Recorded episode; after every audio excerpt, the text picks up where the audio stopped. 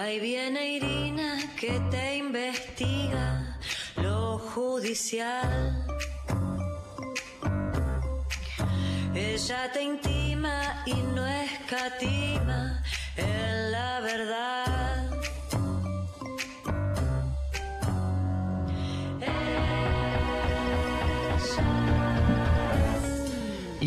Hauser, Irina Hauser, Irina. Muy buenos días, Froilán Hauser, ¿cómo anda? Muy buenos días. Muy ¿Bien? ¿Bien? ¿De perlas? La veo muy bien. Siento como que está, muy por cumplir iluminada años. encima. ¿Está por Ah. cumplir años? Me falta una semana, exacto una semana. ¿viste qué cómo? brujo Y sí, algo Ay, tengo. me- Tengo poderes. algo, no sé. Porque tiene cara, cara de recibir regalos. ¿Sí? Es eso. Ah, sí, la otra Así. vez dije que me gusta recibir regalos. Sí, ¿no? ahí está. Tiene un resplandor propio. ¿Qué le gustaría? hacia ella, ¿Qué, qué así que precisa? ¿Qué precisa que le falta? Uh, Qué pregunta, ¿eh? No te pongas densa, contá dos cositas. ya la vi que se puso a pensar. Sacó la libreta. radio, amiga. me faltan muchas cosas. Muchas, amigo. pero que eh, de cocina, de, del hogar. Después anóteme, ¿sí? Dale, te hago la lista. ¿Tiene lista? ¿Puso lista en una casa o no? ¿De Me regalos? estás dando una gran idea. me Es maravilloso. dando Sí, Una, idea fantástica. es facilitar todo. Este, bien, este, dígame usted, eh, estamos hablando de las estatuas. Sí. Eh, ¿A quién le haría una estatua y dónde la ubicaría? ¿Alguien que admira y siente que falta la estatua de esa persona, de ese ser? Estuve pensando mucho en este tema. Mucho, Me escuchen. puse re solemne. Me gusta. Bien. A ver. Me Me agarró la gusta. fase solemne. Y sí. No, es que empecé a pensar en una estatua judicial. Claro. Eh, trasera, sí. claro. No, trasera no. Ah, bien. Perdóname. Todo Bueno, bien está con bien, la pero no. trasera, pero no. Bueno, No, no, Una no. mina. Una mina, Ahí claro. va. Ahí, Con- amiga, con Lula, claro. con Lula no A sé. Yo elegí a Carmen. Juana Molina. A Carmen Argibay. Hay que hacerle una estatua a Carmen Argibay. Yo te voy a decir una cosa de Carmen Sí, Argibay. sí. Discrepé en millones de cosas con ella. Pero fue una de las personas con, digamos, que, que más me enriqueció en el diálogo, ¿viste? sí. Bueno, sí. hoy no se puede hablar con nadie en la corte. Es una cosa insoportable. No, no, bueno. Pero para los periodistas es un, padecimiento. Sí, ¿Sabes lo que fue esa, esa etapa? La etapa que estuvo Carmen Argibay en la corte fue maravillosa. sí. Por más que vieras quilombos, internas, divismos, todo lo que te puedas imaginar. Sí. Esa corte que, que fue la corte que armó Néstor Kirchner, digamos, Sí, ¿no? claro. Que ve- veías todo esa, esa rosca interna, pero era, era una rosca constructiva. Sí, Claro. Era, qué sé yo, tenía. Se mataban a ver quién hacía el mejor voto, ¿viste? claro, claro. claro. No, ahora es otra. la-. Sí, la- va por otro no, lado. No, va por otro lado. Y la verdad que eh, Carmen Argibay, que escribió mil cosas que me parecieron horrendas, Sí. sin embargo, era una mujer, primero de, mucha, de muchas convicciones, Oh, fue eh, muy innovadora, sí, en, en defensa de los derechos de las mujeres, sí, dentro del sistema de justicia, que es uno de los lugares más conservadores de, de habidos y por haber. sí. Eh, la verdad que después que ella se fue, hubo una regresión, que, que se fue, digo, que, que falleció, ¿no? Sí, Eh, hubo una regresión terrible en, Mm. en ese tema dentro de, de- de la corte en general. Después, bueno, se remontó un poco, pero, pero dejó un gran legado y a mí, te digo, en lo personal y en lo profesional, eh, me, me dejó eso, charlas súper interesantes, sí, una mujer... Yo la conocí, vino una vez al programa de Mañana Vemos, un programa que tiene en Canal 7. Vino, estuvo creo que las tres horas, se quedó, se instaló a hablar de todo y una mujer eh, divina, exquisita, me acuerdo. Le mandé un ramo de flores, me acuerdo. es que nada sí, más. te, te Este, despertaba eso, sí, ¿viste? sí, mucho amor. Eh, hermosa cual. mujer. Bien, me gusta su estatua, ahí está. ¿eh? Bueno, ahí la está, tomamos. la, ca- la- la de, la de Carmen Argibay, pero la pondría en una, no sé, A en- ver, por ahí en Miramar, que es un lugar que a ella le gustaba mucho, Ah, mirá. ¿viste? No, nada de Plaza Lavalle, ni No, nada de eso, ¿no? ahí, Un lugar donde ella en estuviera el vivero, feliz. póngale. A ella le gustaba la playa. La bueno. playa, no el vivero, no, porque está en Miramar el vivero, por eso dije. Bueno, Sí. pero qué sé yo, un lugar donde ella estuviera contenta. Me gusta la playa, ahí metido en ¿Qué un tal? espigón, póngale así, me gusta. Este, bien, ya tiene esa estatua, la señorita Ahí este, está. Hauser. Bien, eh, ¿de qué nos va a hablar? Mira, te voy a traer un tema justamente que tiene que ver con algo que cuando Carmen Argibay lo mencionó, mira, no lo había Mirá pensado, se Mirá. me está ocurriendo ahora. Sí, Eh, cuando Carmen Argibay estaba por entrar a la corte y habló del aborto, sí, fue un escándalo, ¿viste? total. se armó un lío tremendo, eh, públicamente hablando, ¿no? Porque ella dijo de una que estaba a favor de la legalización del aborto. Eh, y de hecho, años después, cuando la Corte sacó un fallo conocido como el fallo FAL, ¿no? que era un fallo que en realidad ratificaba lo que dice el Código Penal en su momento, ¿no? Que, que es que el, el aborto por causales, ¿no? El aborto cuando, por ejemplo, cuando una mujer es violada Sí. o cuando corre peligro a la salud de la mujer, o sea, nunca podía ser eh, penado, ¿no? Mm. Eh, ese fallo, en ese fallo, bueno, tuvo su, su injerencia Carmen Argibay. Y lo que estoy trayendo es eh, una historia que tiene que ver con, uno se viene preguntando cómo se está aplicando la ley de interrupción voluntaria del embarazo. Ajá. En la, en la generalidad, Sí, estamos hablando de una ley que se aprobó hace casi dos años, ¿no? sí. Diciembre de 2020. Mm. Una ley muy importante para, para todo el mundo, pero especialmente para el colectivo de mujeres. Mm. Eh, ¿Cómo se viene aplicando? Sí. En general se viene aplicando bien, Bien. y se viene aplicando de manera cada vez más amplia. En un ratito te voy a dar los números. Pero siempre hay algún reducto, sí. eh, algún lugar donde Sí. alguien se ocupa de, voy a decirlo bestialmente, cagarte la vida. Sí, y sí, sí, ¿no? Y complicártela. sobre todo engañarte. Mm. Porque la ley eh, de interrupción voluntaria del embarazo representa un derecho, re- representa la posibilidad, o sea, el derecho que vos tenés de pedir justamente una IBE en, eh, en cualquier centro de salud cercano que tengas. Eh, y esto te lo tienen que garantizar. Y si alguien tiene objeción de conciencia, te tiene que garantizar que te lo van a hacer en otro lado. Mm, Pero las garantías tienen que estar dadas. Sí, La ley establece que eh, hasta la semana 14 de gestación vos tenés derecho a acceder a una interrupción voluntaria del embarazo. Y mirá lo que le pasó a Camila Garayeta. Camila Garayeta es una chica de San Miguel. sí. Ella misma nos contó su historia. La conocí a través de una colega eh, de Marcela Ojeda, que sigue además mucho este tema muy de cerca.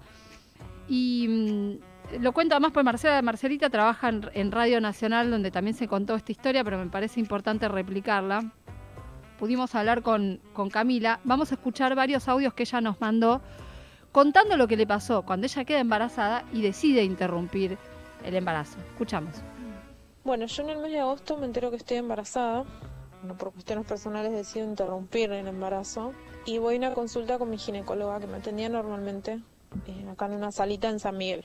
Bueno, ya me brinda un número de teléfono que era en teoría consejería IBE de acá de- del municipio eh, para que yo me comunique por WhatsApp. ¿no? Les escribo, bueno, primero no me contestaban, a los dos días yo les vuelvo a escribir y ahí me contestan. Bueno, me preguntan las semanas de gestación, si tenía ecografía, qué sé yo, y me dan un turno para una entrevista. Bueno, voy a la entrevista y me hicieron muchas preguntas, bueno, las preguntas normales que ellos me tenían que hacer. Y después preguntas eh, personales. bueno, me trataron de convencerme de que no lo hiciera, de que no, que era una vida, que, que me iba a arrepentir de lo que estaba haciendo, que lo pensara bien, que, que hay gente que lo dice y tiene secuelas de por vida en cuanto, o sea, psicológicamente digamos, que iba a llegar a odiar a mis propios hijos, yo tengo dos nenes de 9 y 7 años, Wow. que iba a tener problemas con mi pareja, eh, bueno, muchas cosas feas. Me mostraron videos de abortos eh, hechos, da la casualidad, en la misma semana de gestación que yo estaba. Me mandaron a mi casa y me dijeron que lo pensara bien, que ellos se iban a comunicar conmigo para bueno, ver cómo seguíamos. ¿A dónde la mandó? Y sí, bueno. ¿Ustedes escucharon Sí, esto que pasó? creer. Ahora, sí. ahora, Sí. hace nada. Sí, sí, sí, sí, sí. La mandaron a un lugar en José Cepaz. Ahora Mm. nos cuenta un poquito más. Mm, A ver. Al otro día yo les escribo que, que seguía con mi posición de, de- con mi decisión de, de tener, de no tenerlo, perdón, y no me contestaban. Otra vez la misma historia de- del principio, ¿no? No me contestaban. eh, bueno, una vez que se vuelvo a escribirles y ahí me dicen que ellos no se dedicaban, o sea que ellos no tenían los métodos para hacer la eh, interrupción de- del embarazo en el municipio de San Miguel. Que en el municipio no se hacía eso. Y me derivan a José Cepaz. Me dijeron, anda José Cepaz que ahí te lo van a hacer. Bueno, me dejaron en la nada misma, digamos. Mm, Yo, bueno, por suerte conseguí por otros medios hacerlo. Hicieron la maternidad Estela de Carloto. ajá. Y después, bueno, de todo, el- hice todo el procedimiento como correspondía, con la atención que debía tener. Y hace poquito se volvieron a comunicar conmigo para ver si yo había continuado con el embarazo o si había hecho la interrupción. Bueno, yo les dije que había podido interrumpir el embarazo, que hacer valer mis derechos, digamos, Mm. y me mandaron un mensaje lamentando la pérdida de mi bebé y que, que nadie había tenido en cuenta los derechos de él. No. Fa. Siniestro. Terrible. Siniestro. siniestro. Por supuesto que. Camila está evaluando hacer una denuncia Obvio. porque es, sí. es una locura Sí. lo que ocurrió, Sí. va completamente contra, contra la ley. O sea, aparte porque la siguieron de Es alguna una manera. contra Sí, sus decisiones y Sí. contra su intimidad. sí. Absolutamente. Sí, querían que se olvide, que pase con mucha gente que no tiene dónde poder resolver las cosas y termina teniendo al hijo por, eh, por el, el deseo de esas personas. Es rarísimo. Es Eh, una locura, es oh. un, evidentemente, eh, bueno, son... No, pero aparte llamarla después, porque de- Claro, de- eso Sí, dentro de eso, todo lo- es, a ver, te Eso voy a es. torturar porque te Sí. voy a Ponele que- castigar. bueno, hay una que la cosa mandó a un religiosa lugar de del Opus Dei, no ¿no? importa que no la mandó Sí. donde la tenía que mandar esa yegua hija de puta que no da que lo que le hizo, que no, la No. contuvo y no la orientó y no le dio la información que debía. Además, las consejerías eh, están para eso, están para guiarte, para contenerte, para darte la, la atención eh, de aborto y post-aborto. Mirá Sí. lo, que le, lo que le hicieron a esta piba. Bueno, Camila tiene 18, eh, 28 años Sí. y tiene además dos hijos. Sí.